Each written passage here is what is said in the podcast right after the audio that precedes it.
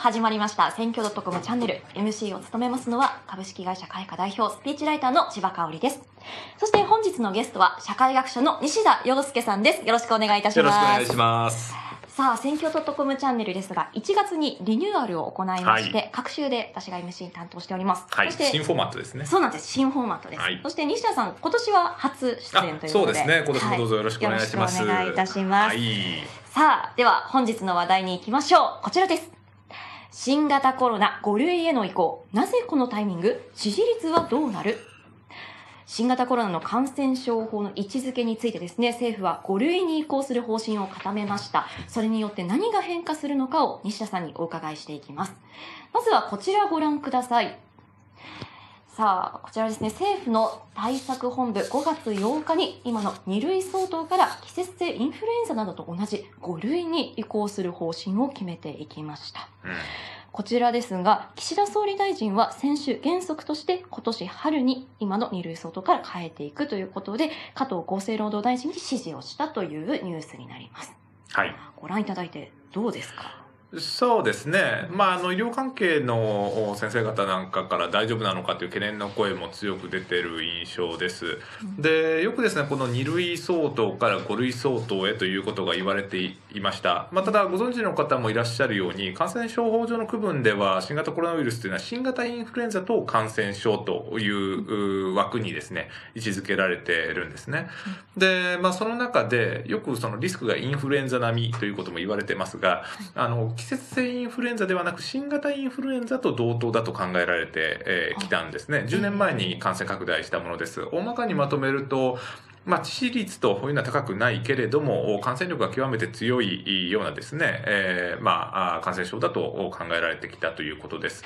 で、まあ、それをですね、季節性インフルエンザと同等に、まあ、位置づけ直していくということで、まあ、不安に思ってらっしゃる方もいるんじゃないかということですね。まあ、いいのか悪いのかはよくわかりませんが、あまあ、その感染症法上の区分というのが、あ資金だけではなくって、あまあ、資金というよりもですね、えー、その、まあ、致死性だけではなくって、えー、感染力とか、まあ、そういう総合的な、あまあ、知見の中でですね、区分というのが、まあ、1類から5類、それから新型インフルエンザと感染症というのが、まあ、あってですね、位置づけ、はい、それぞれに位置づけられてるんですけど、えー、まあ、結構大きな転換かなという気がします。うんうん。この2類から5類というのは、やっぱり他のものと比べても比較的大きいとそうですね。まあ、もちろん、あの、専門の先生方の議論というのが重要だとは思いますが、大まかに申し上げるとですね、えー、まあ、2類相当から5類相当といった時の、この5類に位置づけられている季節性インフルエンザというのはリスクが一定程度ですね、管理できているというふうに考えられている感染症なんですね。つまり、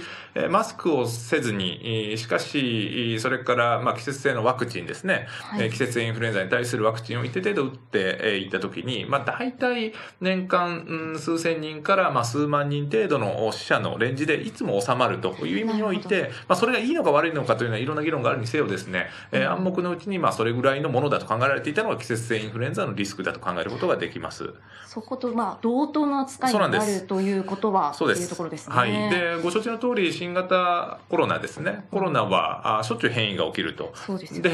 なんかこう新しい株がどんどんどんどん出てくると。で不確実性が強いと。で今のところその致死性が急に跳ねたりというのはしてないという認識を持っていますが、まあそういうリスク本当にもう今後跳ねないのかどうかっていうのはよくわからないわけですね。まあその不確実性を、おまあ無視してですね、えー、まああの5類相当とみなしていいのかというところについては、まあ、どうなんでしょうね。うん、えー、これ、まあ、いろんな議論があり得るところだと思います。不確実なところが大きい中での決断を、うん、まあ、ね、ある意味この5月に急いだ理由っていうのがどのようなところがあるんでしょうか？そうですね、うん、まあ、ご承知の通り岸田内閣ですね、えーまあ、これは調査によって、まあ、異なってますが内閣支持率ですね、まあ、低迷の一途をたどっています、えー、NHK のですね内閣支持率見ても過去最低タイだと思います、うん、1月の支持率ですね。といった時に、えー、政権浮揚につながるようなあ施策をどんどん出していきたいというところががあるんだと想像します。で、ただですね、これ面白くて、えー、まあ、オピニオンリーダーとかですね、ネットでの声みたいなものを見たときには、はい、あまあ、その2類相当から5類相当へとか、マスクを外すべきだという議論はですね、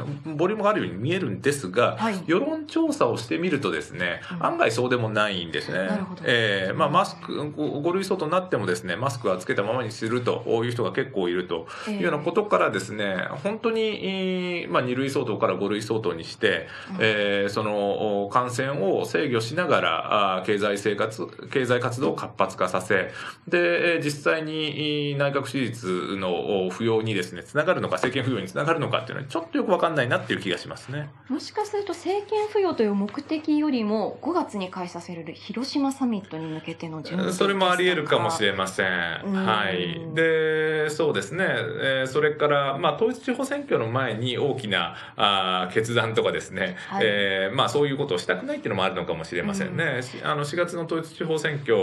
の時に、もし、より早くですね、えー、マスクを例えば、まあ、あんまりしなくていいよというような、まあ、個人の判断に委ねるというような形に変えていって、あの、コロナの感染大爆発したりとかですね、うん、亡くなる方がまた激増したりすると、おまあ、これは、あ統一地方選挙にも影響出かねませんから、それは回避したいという狙いがあるんじゃないでしょうか。私がいろいろ調べた中だと西日本新聞が出している記事によるとですね、まあ、割と早くこれはもう4月ぐらいには行いたかったと。4月の意向を押す声も強かった中で自治体からは、ね、そう選挙が重なって対応できないというような声も上がったのではないかというものがね出ていたりもしましたけれども、まあ暖かくなってね感染が収まればね、えー、いいなとは思いますけどね、うん、そうであればあもし感染もそれから亡くなる方もですね両方とも減ってるんだったらあ外せるに越したことはないですから、ね、ただそうですよね。今、うん、拙速に決めて大丈夫なのかっていうのはちょっと気になるところですね。うん、さあ、この5類から2類相当というところで、具体的に何が変わるのかというこちらの表をご覧いただきましょうか。はい。はい。まず、まあ、行動制限の部分大きく変わっていきますね。これまで患者ですとか濃厚接触者、最大7日間、最大5日間という隔離必要でありましたけれども、それがなくなりますよということでありましたりとか、あとはですね、ワクチン接種、これまで無料でしたけれども、うん、こちらが、まあ、今年度中に結論を出していくなどなど、まあ、少しずつ変わっていく印象ですね。そうですね。まあ、よく懸念されているのは、その、ワクチンにせよですね、えー、それから入院にしてもかかるコストを公費で負担することで、うん、まあ、なるべく多くの人に病院にかかってもらうと。で、病院に、まあ、えっ、ー、と、つまり、えー、コロナにかかってですね、えー、重篤な症状が出た人は、まあ、入院していただき、それから、まあ、公衆衛生上の観点からワクチン接種も、なるべくその接種率を高めたいということから無料にしているわけですね。うん、で、これ、えー、無償でなくなった場合にどうかと、えー、まあ、ワクチン打ちたいか、お金払ってまで打ちたいかって言われるとですね、まあ、若い人とかリスクが低いとされる人たちほど、まあ、打たなくなってしまうんじゃないか、ということが懸念されます。で、そうすると、まあ、そのコロナの感染自体は、まあ、なかなかしあの落ち着かせることができずに、ハイリスクなあ、まあ、人たちですね、えー、まあ、あの、お年を重ねられている人とか、あ基礎疾患を抱えている人とかですね、そういう人たちが、まあ、感染しやすくなって、えー、まあ、今年の年の初めですね、1日あたり500人近い人が亡くなる日というのがしばらく続いてましたが、またそういう、その多くの人たちは普通に暮らしてるんだけれども、はい、一部のハイリスクの方たちがどんどん亡くなってしまうというような状況が起きかねないということが懸念されますね。確かにさあ他にもですねマスク着用についてこのような調査結果も出ているんですね。感染拡大が収束して屋内や人混みでマスク着用が求められなかった場合にどうしますかというところなんですけれどもこちら面白いデータですね。23%の方が感染拡大が起きる前のように外しますということ、まあ、今回許されたところですよね。ただこう47%は基本的には外すが感染拡大前よりはつける機会を多くする。そして27%できるだけつけたままにすると。うん、そうですね。はい、まああの完全に外していいと多くの人たちは今のところ認識してないというふうに理解できるんじゃないでしょうか。うん、で、えっとこれまず確認するべきは日本においては現在においてもですねマスクの着用というのは基本的には個人に委ねられているということです。うん、例えば他国のようにですね、えー、例えば公共交通機関に乗るときにはマスク着用が義務付けられているとかそういうことにはなってないです、わけですね。でそういう国はですねマスク着用してないと罰金とか課せられるわけですよね。はいうん、だから本当に日本というのは大変自由なあ環境ですと、うん、いう中で、まあ、その政府が積極的にマスクを着用しなくても良いというようなメッセージを出して良いのかってことですね。うん、えー、まあ、このまま緩やかにだんだんですね、まあ、今、公共交通機関の中でも、それからまあ外出時も含めてですね、マスクしない人の姿というのはだいぶ目につくようになってきたと思います。えー、こうしてですね、徐々に外していくということで十分なんじゃないかという気もしますけどね。そうですよね。それに比べると海外よりはこう一気にもう規制がなくなったっていうようなイメージの、そうなんですよね。で、唐突にあの規制を、この手の規制を緩和した国、まあ中国分かりやすいと思いますし、感染大爆発してますよね。はい、で、それから実は中国だけじゃなくって、イギリスなんかでも、おあの、いきなりですね、緩和措置を取ると、うん、その時にぐっと跳ねたりとかするんですよね。うんうん、なので、まあその緩やかにマスクをまあしない人が増えていくということでも、まあ十分なんじゃないかという気もしますけどね。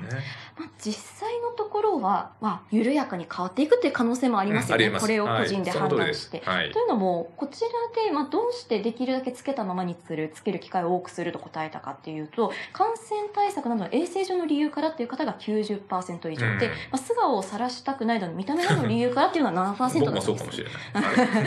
なので、まあ、やはり皆さんの中では心配な気持ちっていうのはあるので、実際のところは緩やかかもしれないと。そう。これポイントは、まずマスク着用による感染抑制効果をかなり科学的に立証されているということですね。大体、えっと、他人、えー、飛沫の量をですね、3分の1程度に抑えるはずなんですね。で、まあ、他いろんなことが懸念されています。例えば、子供が素顔をですね、見と、あの、見られないままで、えー、なんか成長に影響が出るんじゃないかとか、ただ、そういった、あえー、懸念に関するですね、科学的なデータというのはそれほど多くはないんですね。まあ、なので、えー、死者とか感染状況とかを総合的に判断して、まあ、各自がですね、えー、対対応していくというのが求められるんじゃないでしょうか。